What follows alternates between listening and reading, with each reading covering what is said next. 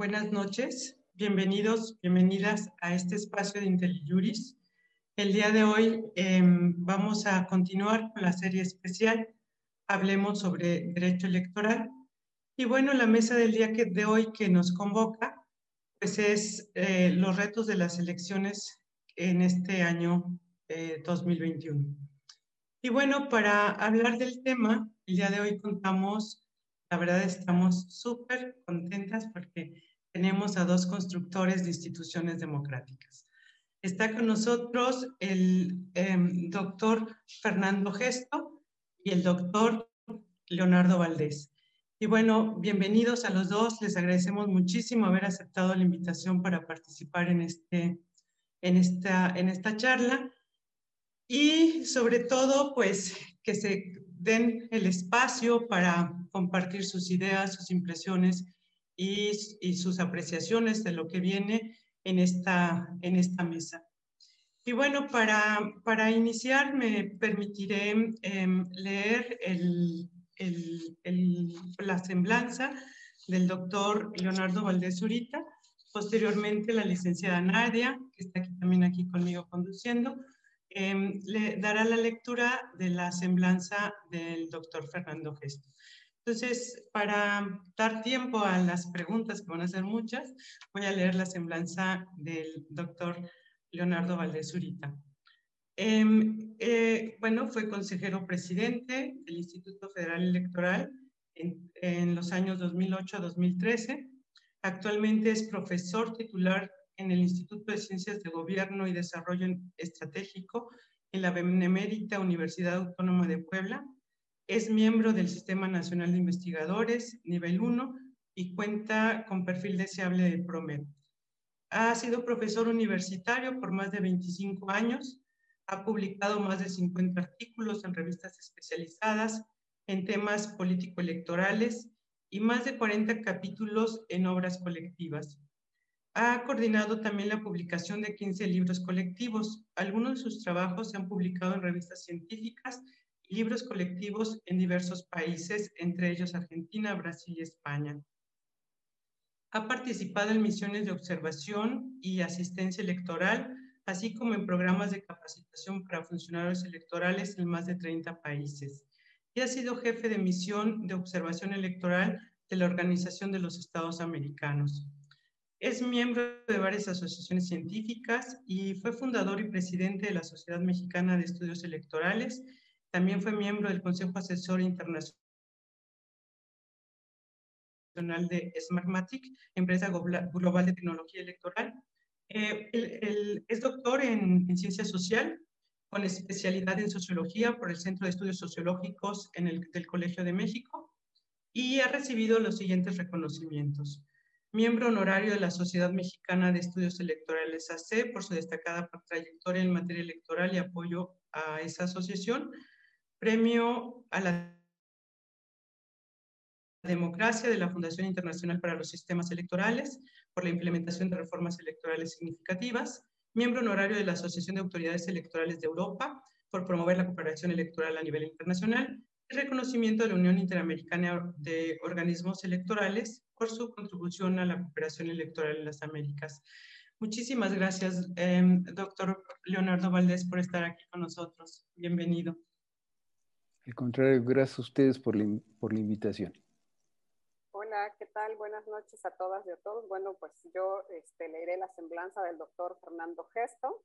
Eh, creo que, pues bueno, los, tanto el doctor Valdés como el doctor Gesto, pues todos tenemos, este, obviamente los identificamos plenamente en la materia electoral, pero el doctor Ogesto eh, es egresado de la Facultad de Derecho de la UNAM, eh, estudió la maestría en Administración Pública y Políticas Públicas en London School, en Inglaterra, Londres. Es doctor en Derecho por la División de Estudios de Posgrado de la Facultad de Derecho de la UNAM y desde 1981 es catedrático de dicha facultad. Eh, igualmente, pues el doctor tiene una larga trayectoria en la materia electoral, ha sido magistrado supernumerario, ha sido también magistrado de la Sala Regional Jalapa y, uno de los últimos cargos que tuvo pues fue magistrado de la sala superior, presidente también de dicha sala. en el ámbito académico, pues el doctor ha publicado diversos artículos relacionados con la materia electoral en distintas este, publicaciones. Pues le quiero dar la bienvenida. Es un gusto para mí estar hoy compartiendo con mi ex maestro, maestro de la Facultad de Derecho, y con el doctor Valdés, con quien también tuve el gusto de trabajar en el Instituto Federal Electoral. La verdad es que con independencia de, de, los temas que vamos a abordar el día de hoy, a mí me, me, siento muy emocionada de poder estar compartiendo el día de hoy con los dos este, este panel. los agradecimos, agradecidos somos nosotros, Nadia Rosa María, de verdad que es un privilegio estar con personalidades hechas, con trayectoria, unas eh, eh, iniciadoras de tendencia, y bueno, con Leonardo que hemos compartido momentos difíciles, pero siempre eh, en favor de la democracia. Me siento muy agradecido y muy contento de estar con ustedes. Muchísimas gracias. Me voy a permitir dar un pequeño contexto de, lo, de, la mesa del día de hoy. Eh, bueno, pues este es un cliché. Se dice que siempre enfrentamos los comicios más, más grandes este, de la historia. Y bueno, pues en estas elecciones vamos a tener 20.248 cargos de elección popular.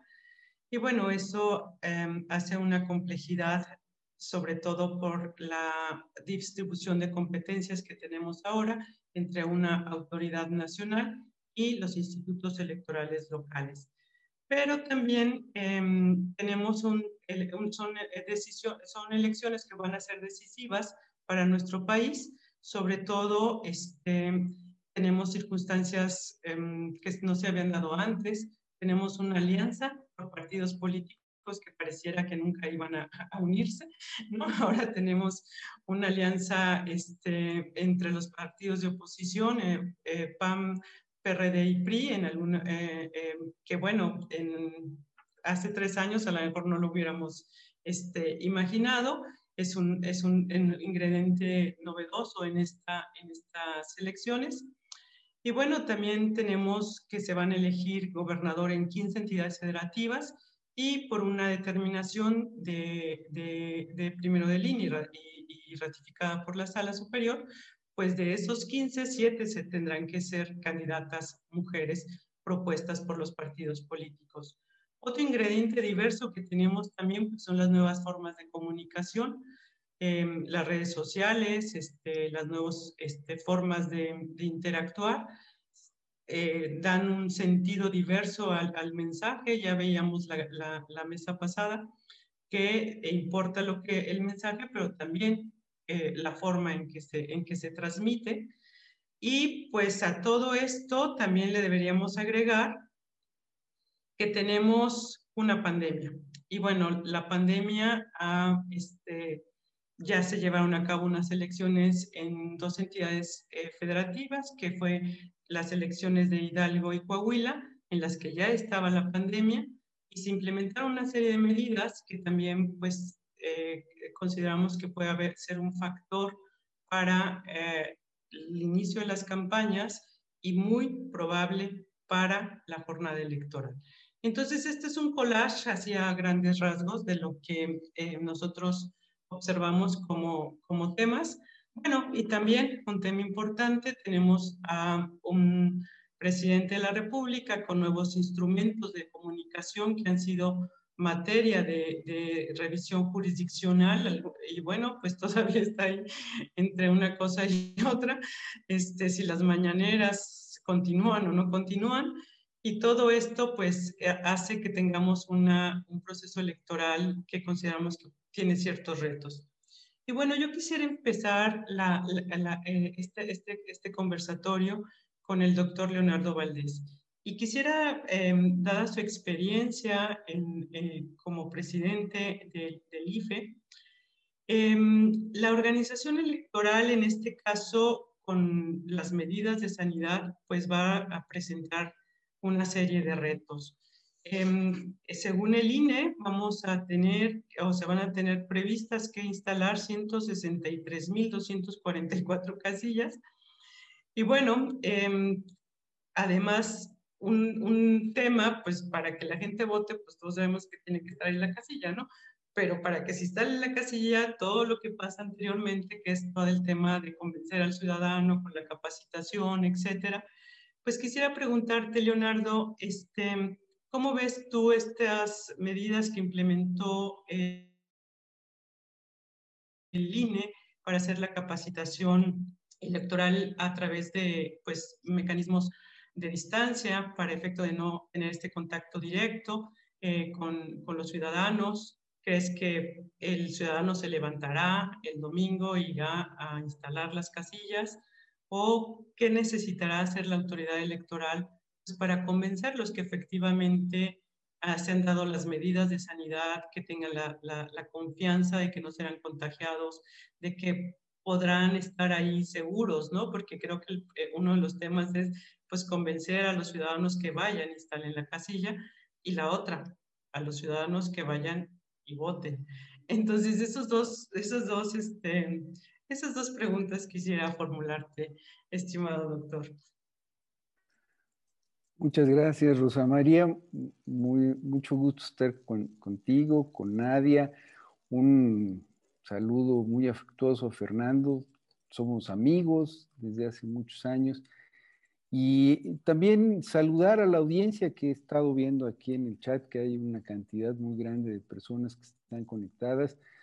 Agradecer a Inteli Yuri la invitación, es, es, un privilegio estar con ustedes. Además es un privilegio entrar a las casas de tantas personas en tantos lugares de la República Mexicana para, para conversar. Esta, esta pandemia nos, nos ha hecho que eh, ahora recibamos a mucha gente en nuestras casas y tengamos el privilegio de acceder a las casas de, muchas personas. Y, creo que es algo que, tenemos que, procesar correctamente en, nuestra experiencia. Y lo refiero porque eso va a pasar ahora con la capacitación electoral. Eh, el, el, INE creo que con inteligencia y, con el profesionalismo que eh, caracteriza a la autoridad electoral administrativa en nuestro país desde hace muchos años, emitió estos acuerdos que van a permitir que algo que ya eh, empezaba a suceder, pero de manera más informal, ahora se realice de manera formal y de una manera que a mí me parece bastante pertinente para la situación que estamos viviendo los ciudadanos que salieron sorteados para ser funcionarios de mesa directiva de casilla podrán ser capacitados primordialmente a través de eh, las tecnologías de la información y la comunicación. Como esto que estamos haciendo en este momento nosotros aquí conversando, el capacitador electoral ahora no solamente tendrá que ir a visitar a los ciudadanos, a sus casas para eh, informarles que han sido seleccionados aleatoriamente para ser funcionarios de casilla, sino que también eh, tendrán la posibilidad de ser capacitados por eh, sistemas de, de comunicación. Tengo la impresión de que esto permitirá que esa ardua labor que siempre ha significado eh, convencer a los ciudadanos para que sean funcionarios de casilla, eh, se verá reforzada, se, verá, ah, digamos, eh, salvada, esa labor se podrá salvar en la medida en que efectivamente este tipo de actividades le dan confianza al ciudadano porque aquí sí se garantiza la sana distancia. E, e, el, otro asunto es que se tiene que garantizar la sana distancia en, las mesas de votación. Eh, yo he estado en contacto con algunos estudiantes eh, en donde yo trabajo, que son eh, consejeros distritales en el estado de Puebla, y me dicen que ahora la normativa del INE es que no bastan los salones, o sea, las casillas ya no se van a instalar en los salones de las escuelas, sino que tienen que ser en los patios y patios que tengan más de 150 metros cuadrados de espacio, con el objeto de que se pueda disponer el mobiliario con la sana distancia para que estén ahí presentes los funcionarios de la mesa, los representantes de los partidos, eventualmente observadores electorales y los ciudadanos que eh, irán, irán a votar. Tal suerte que tengo la impresión de que se está actuando con responsabilidad, con anticipación y eh, tenemos que motivar todos a los ciudadanos para que acepten ser funcionarios de casilla y también para que acudan a votar, entendiendo que acudir a votar es un acto político y que los ciudadanos al manifestar su preferencia electoral están participando en un hecho político fundamental para la democracia. De tal suerte que eh, yo esperaría que no solamente la autoridad electoral, sino también las eh, instituciones educativas, las organizaciones de la sociedad civil, los medios de comunicación, los formadores de opinión, todos hagamos un gran esfuerzo para que los ciudadanos acudan a votar como lo han hecho tradicionalmente en nuestras elecciones, porque hay que decirlo, después de los bajos niveles de participación a los que se llegó en la elección intermedia de 2003, se ha ido cambiando esa tendencia y ha ido creciendo la participación de nuestros ciudadanos en nuestras elecciones. Y ahora va a crecer un poco más porque hay 15 estados de la República que tienen elección de gobernador y está estudiado, lo hemos analizado estadísticamente, que cuando hay elección de gobernador coincidente con la intermedia federal, incrementa la participación de los ciudadanos en las elecciones. No es el caso de Guanajuato, pero eh, eh, ahora son ya casi la mitad de los estados los que tienen elección de gobernador y ese puede ser un aliciente para una mayor participación. Muchísimas gracias. Nadia, adelante. Sí, este, bueno, pues yo en realidad creo que coincido en que tenemos que ir evolucionando hacia el uso de las herramientas electrónicas, ¿no? Digo, para, no es fácil para todos este, em, pues empezar a usar este tipo de tecnología, ahorita que ha habido la necesidad y lo hemos tenido que hacer pues un poco a fuerza, ¿no?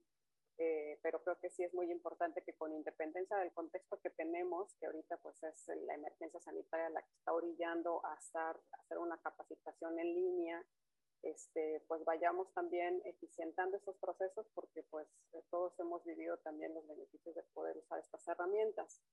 Y bueno, pues em, yo en relación con este mismo contexto de la emergencia sanitaria, que es la pues es eh, la primera vez que, vamos, que lo estamos viviendo y espero que sea la única, ¿no? En los procesos electorales federales. Este, em, nos quedan pendientes dos etapas todavía, eh, especialmente para que se desarrollen en el proceso electoral, la campaña y obviamente pues el día de la jornada electoral. Eh, a mí lo que me preocupaba es que si de por sí las campañas electorales eran de poco interés a veces para la ciudadanía, ¿no? porque la forma de comunicar pues no siempre ha sido la, la, idónea para que el ciudadano se interese por conocer las propuestas de los candidatos y por tanto se interese acudir este, a las urnas y a ejercer su voto, pues ahora en este, en este contexto en el que las campañas pues probablemente también tengan un cambio en la forma en cómo se van a realizar y por tanto este, podamos este, pues claro que todos tenemos la, el deseo de que todos los ciudadanos vayamos a ejercer el voto el día de la jornada electoral, pero yo creo que también hay un riesgo este, de, pues en, el, en el tema del abstencionismo, ¿no? Porque pues antes era, ya se lidiaba con temas como la inseguridad en los estados, ¿no? Ahora hay que lidiar con el tema de la pandemia, con el riesgo que a nivel personal eh, cada ciudadano tenga que valorar eh, si acude o no. Quería yo preguntarle al doctor Ogesto, pues, eh, em, qué balance tiene él de las repercusiones que se puedan dar el momento de ejercer el voto, dadas estas dos este, etapas que se van a desarrollar de forma especial, ¿no? las campañas y la jornada electoral. Si esto, eh, en, especial la comunicación política, puede impactar también en, en, la, en el interés del ciudadano de acudir a, a, las urnas y en caso de que haya un porcentaje importante de abstencionismo, pues cómo puede repercutir esto en la legitimación y en la representación ¿no? de los cargos. Muchas gracias, eh, Nadia. La verdad es que me haces una pregunta para Leonardo. Yo creo que este programa deberíamos de escuchar nada más a Leonardo. La verdad, él es experto en conductas electorales, maneja estadísticas, tiene datos muy importantes y muy interesantes. Pero bueno, pues trataré de, de, contestar y Leonardo, me, me corriges, por favor. Eh, yo soy un buen amateur, como dirían este, los ingleses. Mira, Nadia, estoy seguro porque, pues, como todos nosotros los ciudadanos, que estamos muy preocupados por la cuestión de la pandemia es indudable que eh, no se va a desaparecer de aquí al día de las elecciones. Vamos a estar todavía en un momento crítico y la gente pues necesita una motivación especial para poder salir. Ya lo decía Leonardo, el mensaje de que este es un acto político y que como ciudadanos debemos estar conscientes de todo ese peso que tenemos, esa fuerza que tenemos como individuos. Pero esto es apelar a una cultura que sí existe, pero en ciertos niveles, no en todos. Entonces, va a ser difícil eh, convencer a la gente. Fíjate que yo tengo también una apreciación muy especial. Yo estoy eh, eh, hecho a la antigua, es decir, yo, los partidos políticos representaban ideologías, posiciones frente a los problemas nacionales, y uno se identificaba precisamente en el aspecto ideológico con ellos. Ahora, lo de las coaliciones, ya lo decía Rosa María, pues a muchos nos confunde. Yo soy, por decirlo, conservador y ahora me alió con un liberal y, me resulta poco atractivo que vamos a poner muy bien, en mi demarcación salió un candidato liberal y bueno, pues me cuesta trabajo pensar que voy a salir a apoyarlo cuando toda la vida hemos tenido conflictos. Sin embargo, también veo un aliciente, y, no, no de los este, virtuosos, sino un aliciente malo. Desafortunadamente, el partido en el gobierno, y lo voy a decir al fin que ya no nos pueden correr nadie, el presidente de la República ha polarizado a la sociedad. Es decir, se ha creado un, dijéramos, dos bandos, los que están con el presidente y su partido y los que están en contra. Entonces, la verdad es que los formadores de opinión, eh, los medios de comunicación y sobre todo estos medios este, tan interesantes que se usan en el Internet, pues han hecho que aun cuando estés muy alejado de las cuestiones políticas, estés en la discusión. Se ha, se ha vuelto una discusión familiar, nacional, familiar, municipal. Creo que esto puede motivar a la gente a decir, no podemos permitir que siga el gobierno o al contrario, tenemos que apoyar este gobierno y sus propuestas.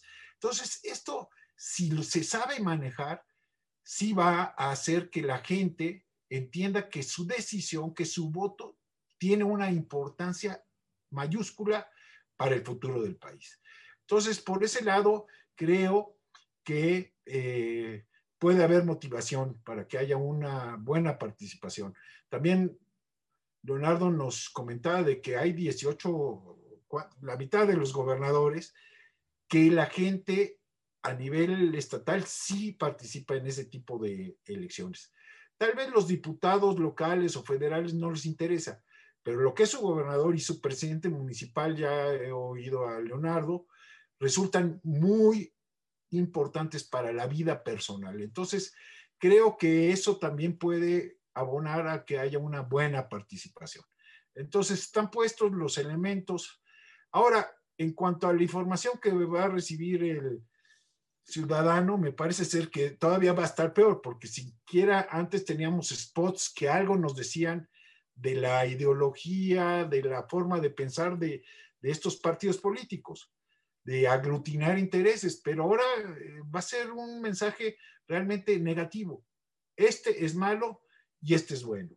Entonces la gente puede, en lugar de que tenga mayor información, hasta hartarse de una campaña que desde mi punto de vista va a ser dura, con calificativos y que seguramente terminará en el tribunal en su sala especializada pidiendo que se retiren spots, que se retiren este, propagandas calumniosas, injuriosas, llenas de mentiras.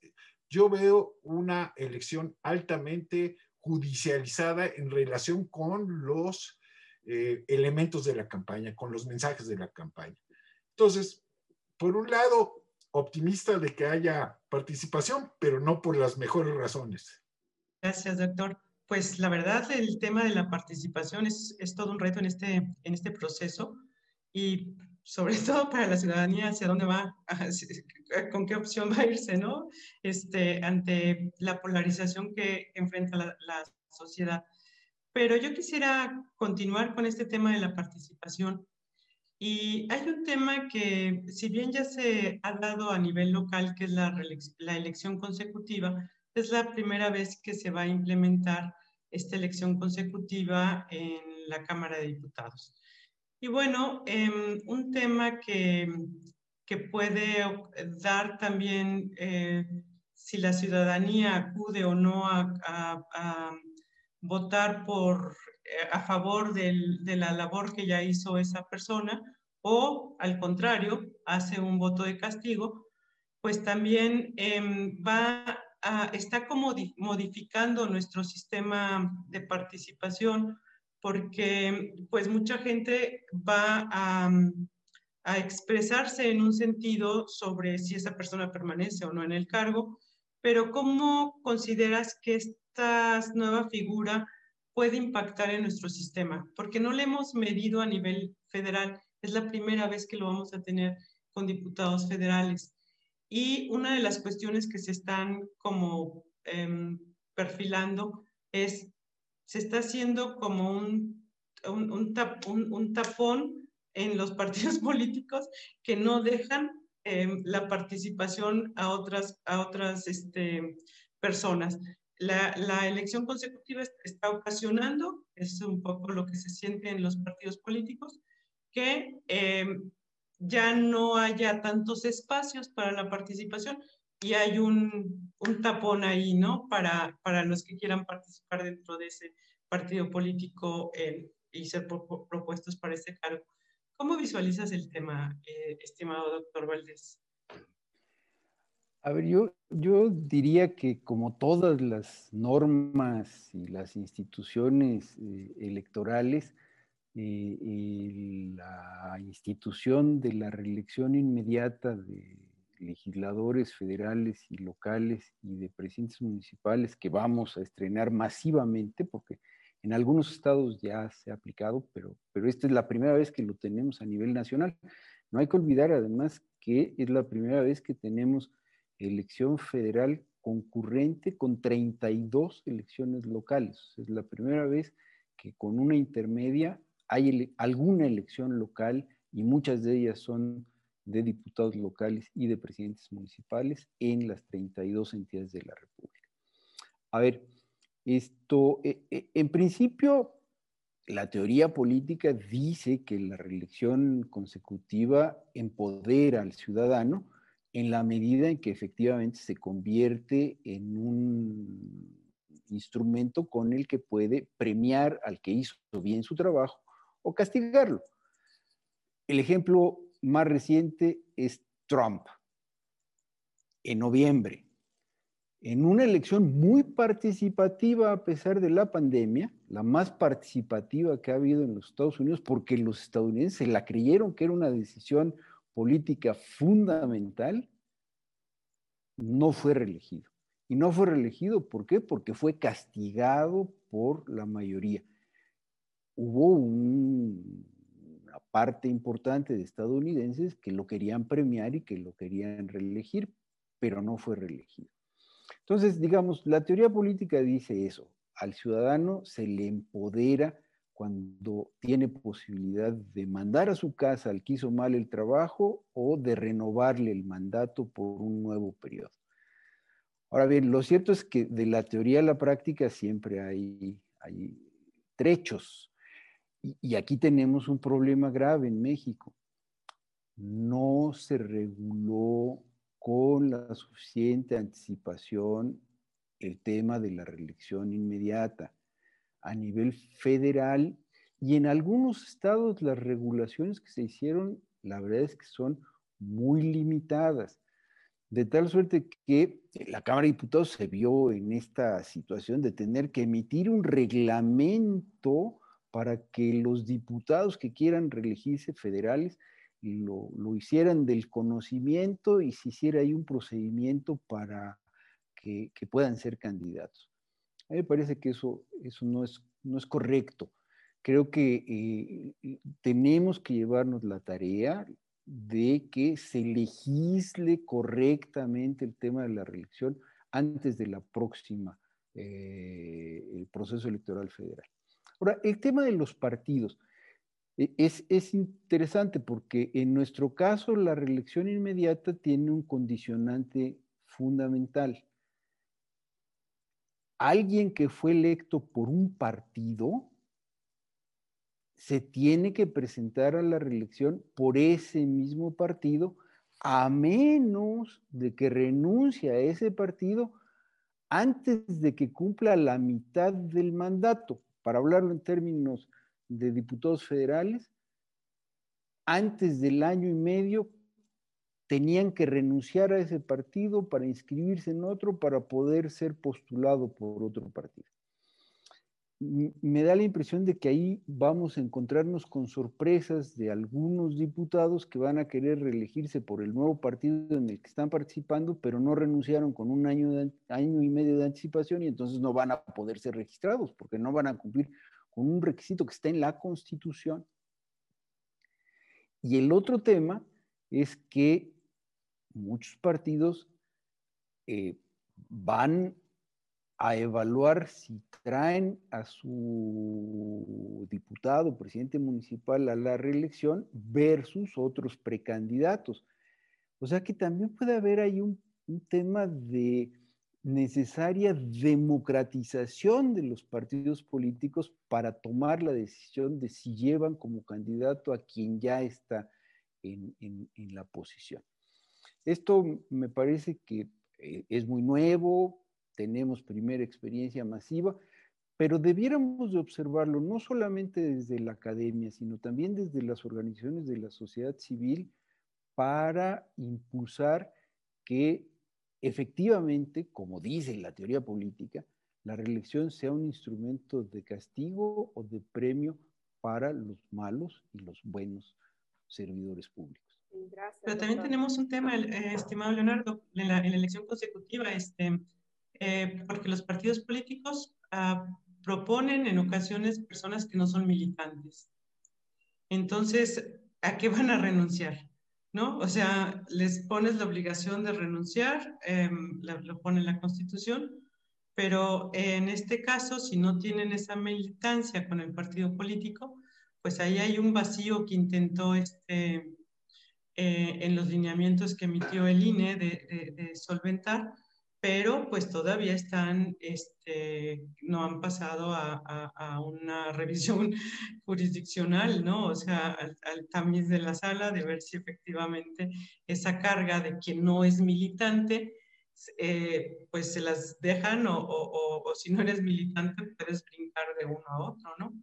Efectivamente, e, e, ese, es uno de los huecos que se tenía que haber colmado con la legislación. No, no es una laguna, es un océano que se tenía que haber colmado con la legislación, no se colmó.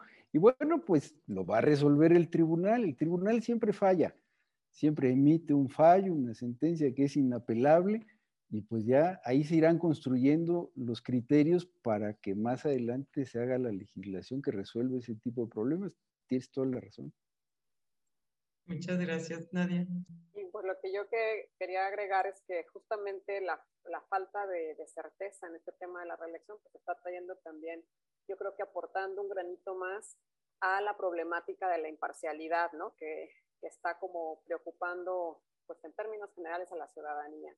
El, el, si va a haber manejo este, desmoderado de recursos públicos en el próximo proceso electoral, ¿no? Hay como en especial preocupación por el uso indebido de los recursos públicos por, a nivel federal por parte del gobierno federal, ya sea a través de programas sociales, ¿no? Hemos escuchado las quejas recurrentes ahora que se está empezando a aplicar la, la vacuna sobre si se va a capitalizar esto como, como parte de las, de las fuerzas del partido político en el gobierno. Y también ha habido pues mucha inquietud sobre la participación del presidente de la República, este, la posible injerencia que pueda tener a través de las mañaneras. Hace un ratito antes de, de que empezáramos el foro, ¿no? comentábamos justamente con el doctor Ogesto de, de, la sentencia que acaba de salir en esta semana también respecto a la medida cautelar que, que había emitido el INE en, en, relación con las mañaneras del presidente de la República. Y también esta semana, de hecho, se dio este, eh, un fallo también, diría el doctor Valdés, este, por parte del, del, tribunal respecto a los lineamientos del INE que están intentando regular este tema de la imparcialidad ¿no? y del uso indebido de los recursos públicos y los programas sociales para evitar en principio pues que haya una afectación. Pero bueno, esto no es un tema novedoso, ¿no? Ha sido como recurrente que cada proceso electoral pues tenemos problemáticas, obviamente desde un contexto distinto, pero eh, el, el, temor de que, de que la compra o la coacción del voto pues llegue a impactar de forma relevante. El doctor Ojes, ¿usted cómo ve ahora esta, esta, en este proceso electoral estas este, posibles riesgos de, del uso indebido de los recursos públicos y este y pues el pues qué se podría hacer no no solo desde las autoridades sino también desde la ciudadanía para empezar pues a mitigarlo un poco. Sí como no Nadia la verdad es que sí sí vemos con preocupación veo con preocupación el desarrollo de este proceso electoral por esos temas que estás tú mencionando Aquí hay que hacer un recuento de un poco de la transición mexicana. Mira, en materia electoral más vale ser historiador que profeta. Entonces, pues recordemos que a partir de 1977 se inicia en nuestro país un proceso de reforma política electoral eh, de gran calado. Y puedo decirte, porque me ha tocado observarlo, bueno, leerlo, no es cierto, observarlo. He sido yo partícipe desde hace muchos años en la materia electoral, pero fíjate, en 1977 inició la apertura política a las fuerzas que se habían marginado. Por muchas razones, en nuestro país la, las fuerzas opositoras no habían tenido cabida dentro del sistema político institucional.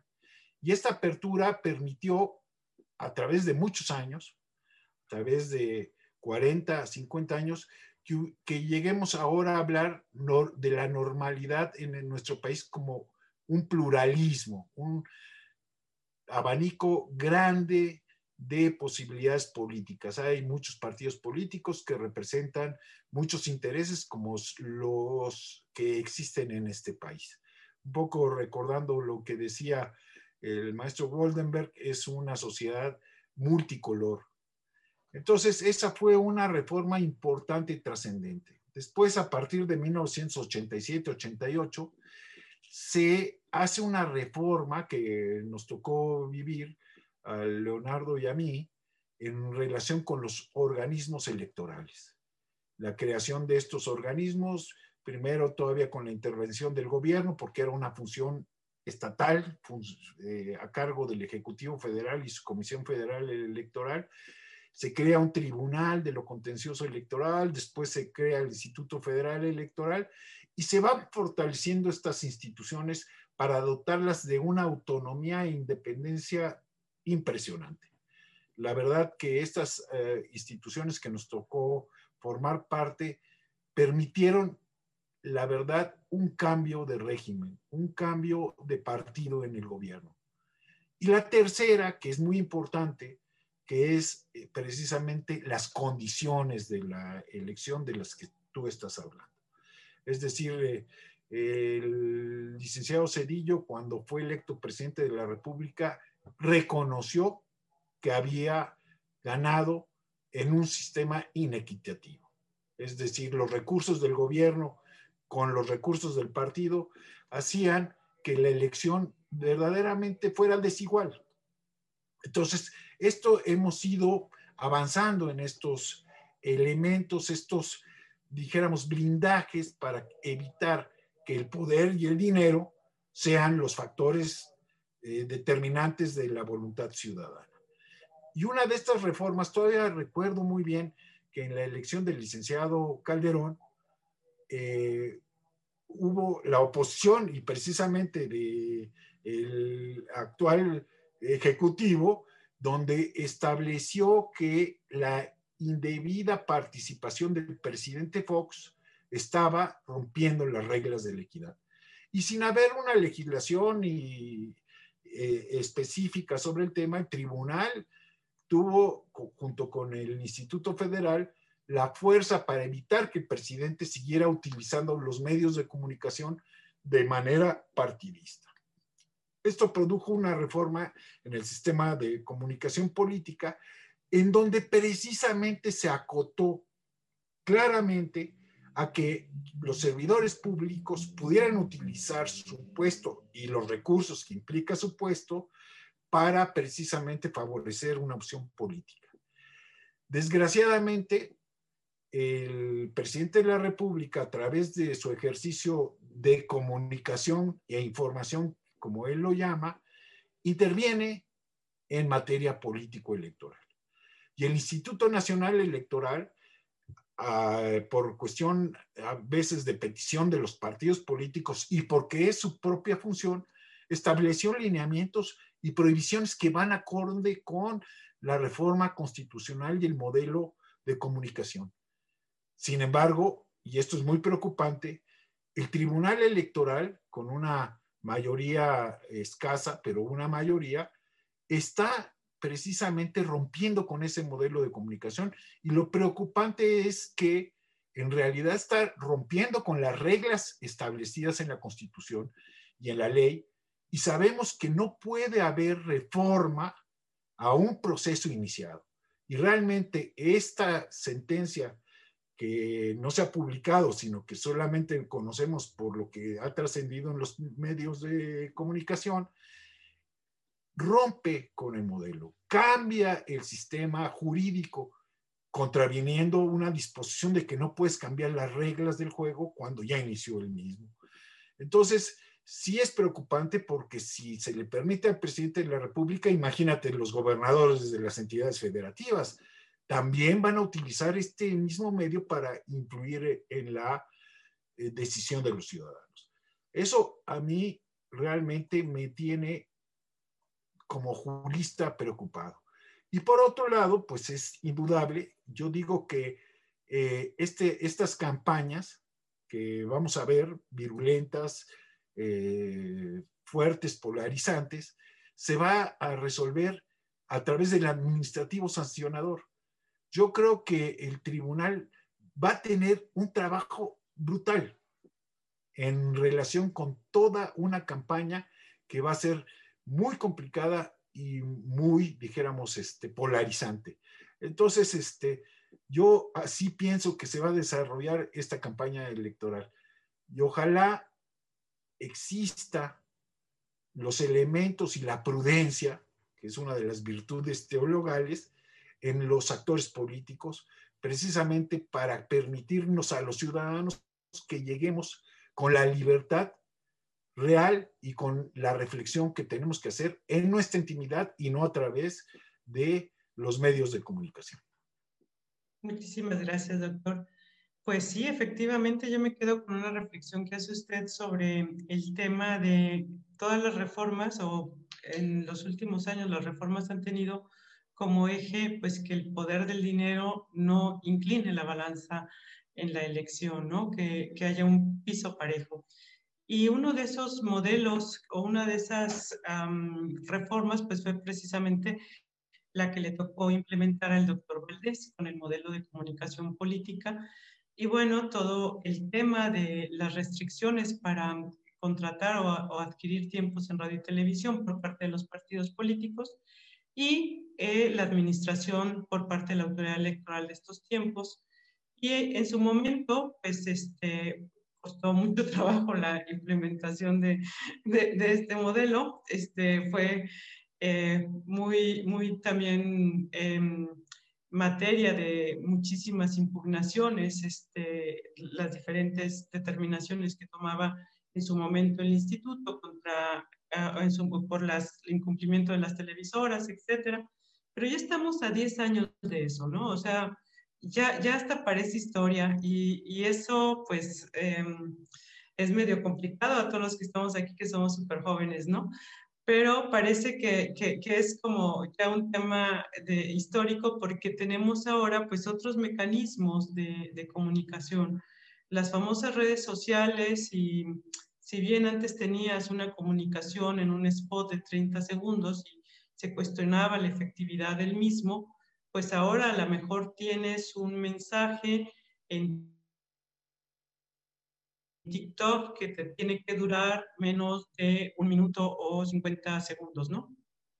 Pero además con una, un tema eh, generalmente eh, chusco, ¿no? Satírico.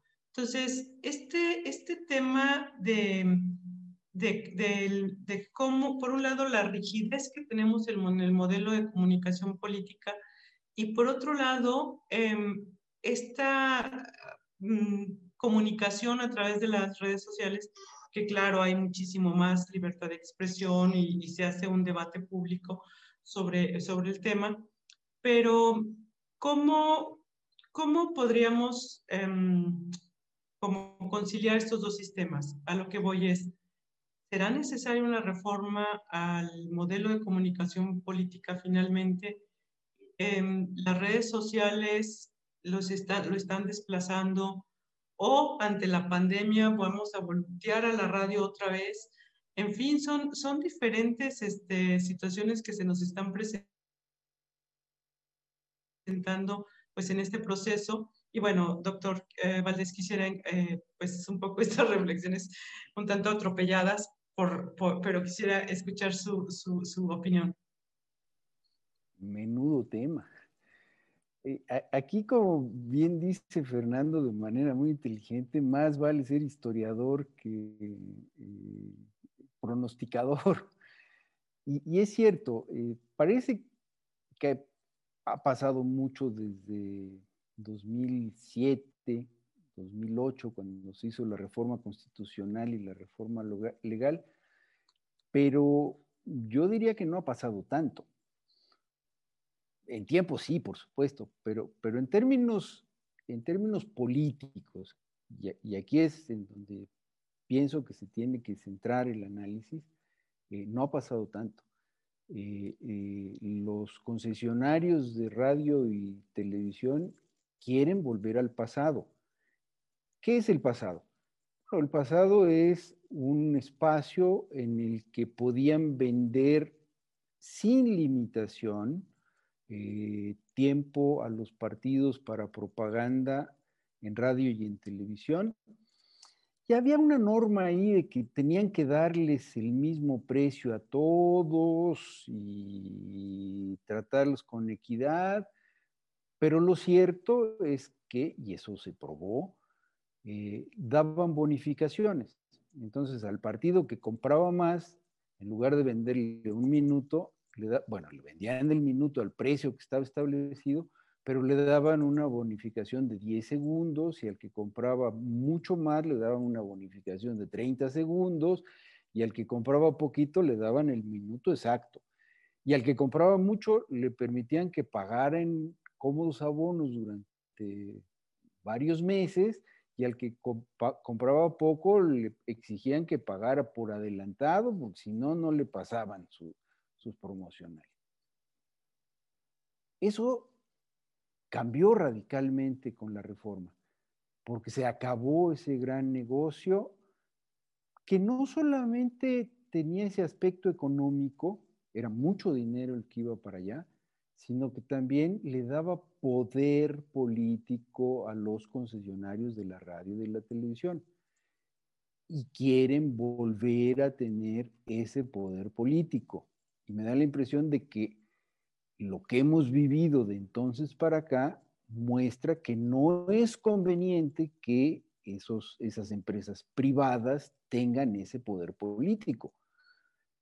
Me imagino que con el modelo antiguo de comunicación política no hubiera habido las alternancias que se produjeron después de 2007.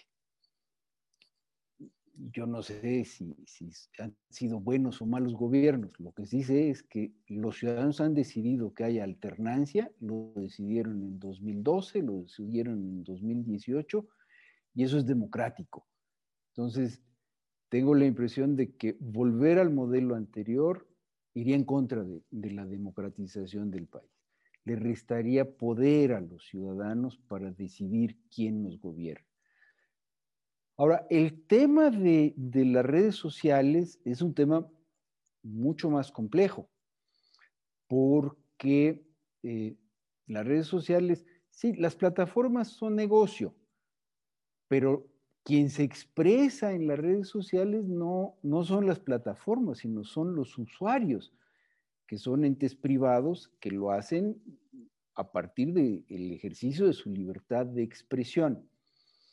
¿Habrá que avanzar hacia alguna regulación?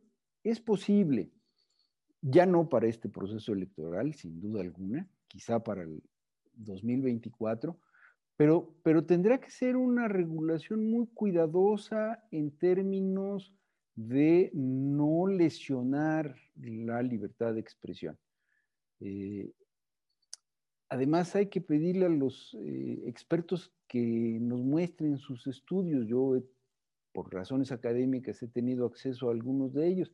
Y está claro que los que están cerca de un color político, para usar la metáfora de Goldenberg que trajo a la mesa Fernando, eh, cuando se les hace un mapeo de cómo son sus contactos en, Facebook y en, eh, Twitter, lo que se encuentra es que si estás cerca de un color político, tus contactos están en ese color político y se hace una constelación que no se toca con los contactos de otro color político y que no se toca con los contactos de un tercer color político. Entonces, cuando muestran esto en,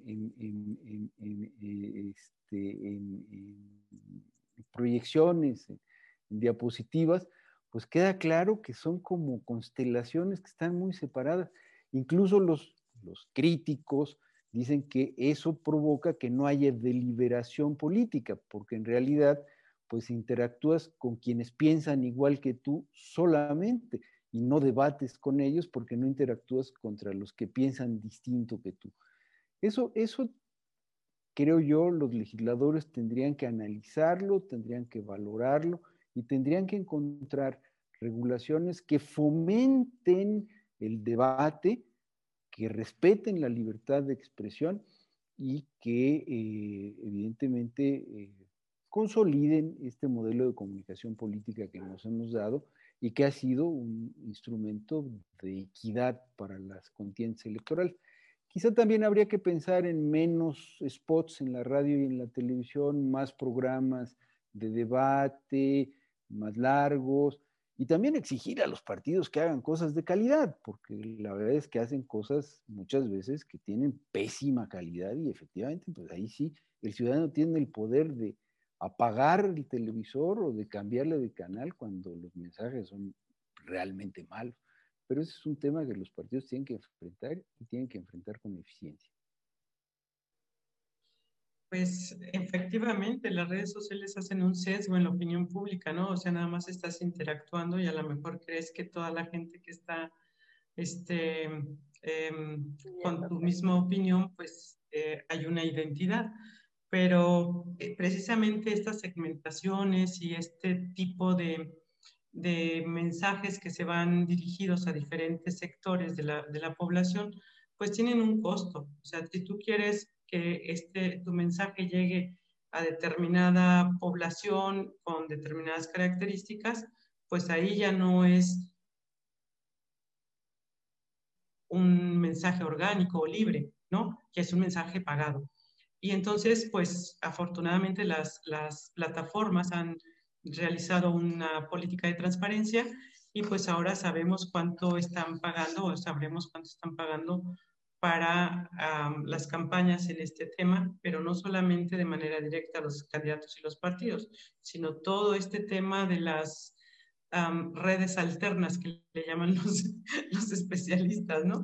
Pero bueno, es todo un tema esto de, de, las famosas este, redes sociales, pero efectivamente yo, yo quisiera em, concluir esta, esta pregunta que te hago en el sentido de, efectivamente, el modelo de comunicación política pues ha, ha, ha dado sus frutos, ¿no? Em, la equidad en, acceso a la información eh, o, de poner su, su, información los partidos políticos, pero también em, el modelo tiene un, un, un, tema que, bueno, a ti te tocó implementarlo y sabes lo que, el costo que tiene, ¿no? Este, los millones que, que se llevan y tiene una vida útil y si al INE le están restringiendo el presupuesto para renovar ese, ese modelo de comunicación política, pues tendrá en algún momento alguna problemática en su, en su operación, ¿no? Em, yo recuerdo en algún momento el CIATE tenía no sé cuántas millones de pesos, eh, yo no recuerdo las cifras, soy mala, tú los debes de recordar mejor que yo, pero, eh, ¿qué pasa si no le da presupuesto el, el, para, para, para, hacer la renovación del modelo? O sea, podría quedarnos con un sistema que ya no haga un monitoreo correcto. También es otro tema, ¿no?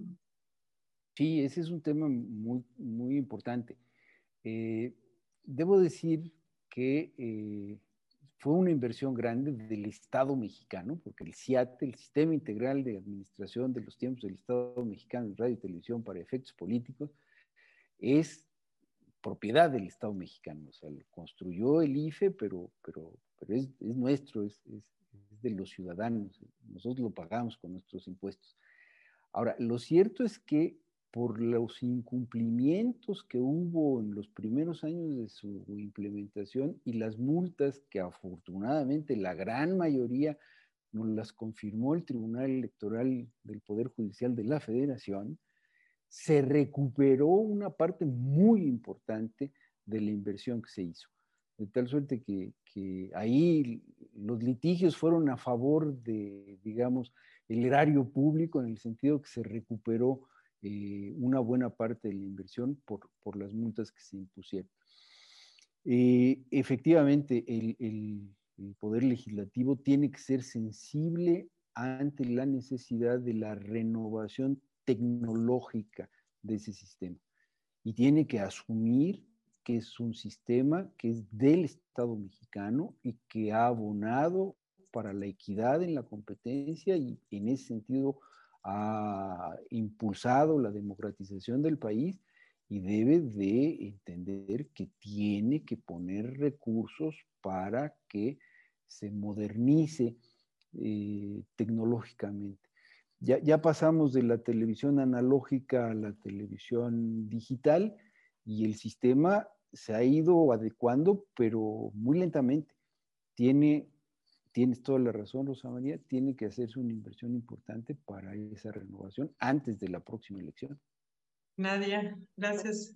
No, yo este, quería aprovechar, ya estamos este, cerquita de, del, del, término de la, del webinario, pues para comentarles que estamos recibiendo aquí en el chat, pues felicitaciones a nuestros ponentes, ¿no? Se nota que en, en uno de los, de los temas que les interesa a, a los que nos ven y nos escuchan el día de hoy es justamente el tema de la imparcialidad, o sea, todos aquí están hablando de, pues, de los problemas que se pueden suscitar con las mañaneras, ¿no? Con, este, con el uso de, de, de, de, los programas relacionados con la vacuna por parte del partido político, o sea, es como eh, hay temas recurrentes, de hecho nos ha pasado en otros webinarios que aunque estamos hablando de otras cosas, nos preguntan siempre de las mañaneras, ¿no? Nos preguntaban siempre de las vacunas Pero con independencia de estos temas recurrentes, que de alguna manera los tocamos ya con las, con las, con las intervenciones anteriores, yo quería aprovechar la experiencia que tiene el doctor Ogesto, no solamente pues como autoridad, sino ahora también como litigante, ¿no? Y, y ver qué otros temas este, podrían estar pendientes en, en, el, en, el, proceso electoral o en el sistema electoral porque eh, pues yo sé que, que, que, nuestra tendencia es más bien ya no ir hacia, hacia regular más cosas, ¿no? Pero probablemente hay otras problemáticas que sí debemos de, analizar y tomar en consideración para ir perfeccionando cada vez más este, nuestro sistema democrático. Doctor, si me hace el favor. Con mucho gusto, Nadia. Rapidísimo.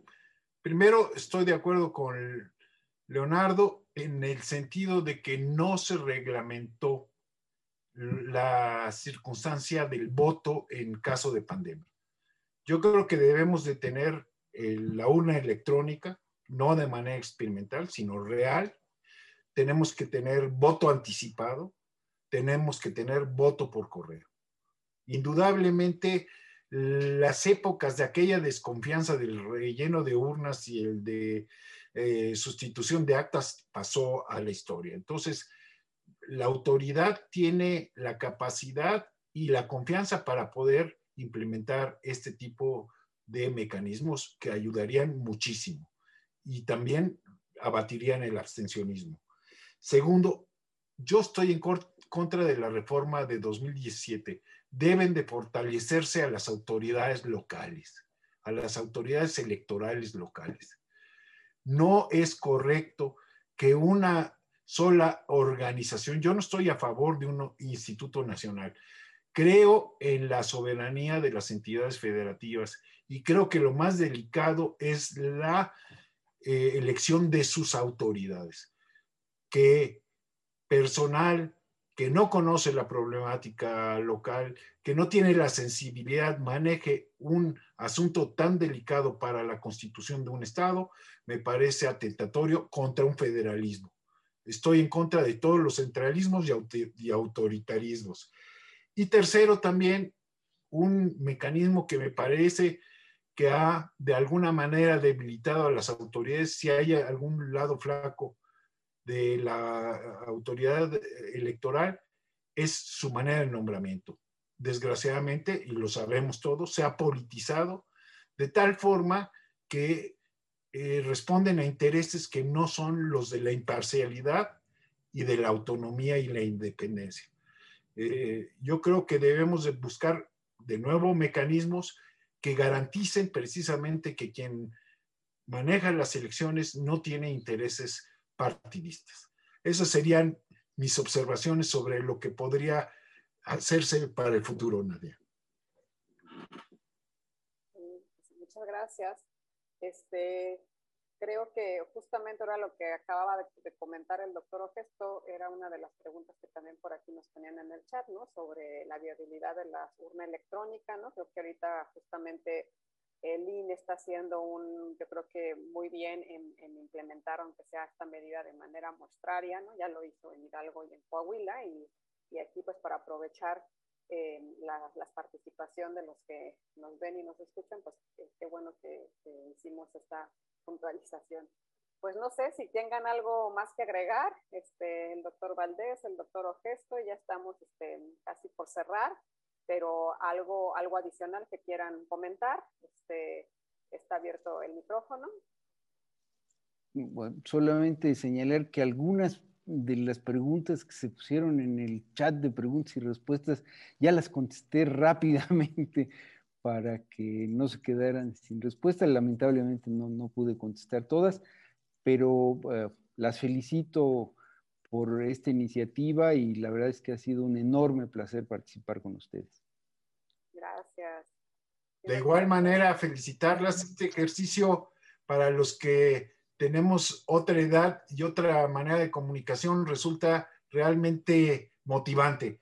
Sigan adelante y estoy seguro que están contribuyendo más para la democracia que si fueran profesores en el posgrado, Nadia. Muchas gracias. Pues bueno, este, ajá, sí, Rosa María. No, no, adelante. yo iba ya a cerrar el webinario y quería comentar que pues este es nuestro último webinario, ¿no? Que probablemente regresemos después del proceso electoral. La verdad fueron ejercicios muy enriquecedores para todas y todos, no solamente para la audiencia, sino también para nosotras también. Además de, bueno, de estar disfrutando siempre de la, de la charla y de la, y de la interacción con personas que estimamos y que, queremos mucho. Muchas gracias a todas y a todos los que nos estuvieron acompañando durante toda esta este, secuencia de Hablemos de Derecho Electoral y pues esperemos vernos muy pronto.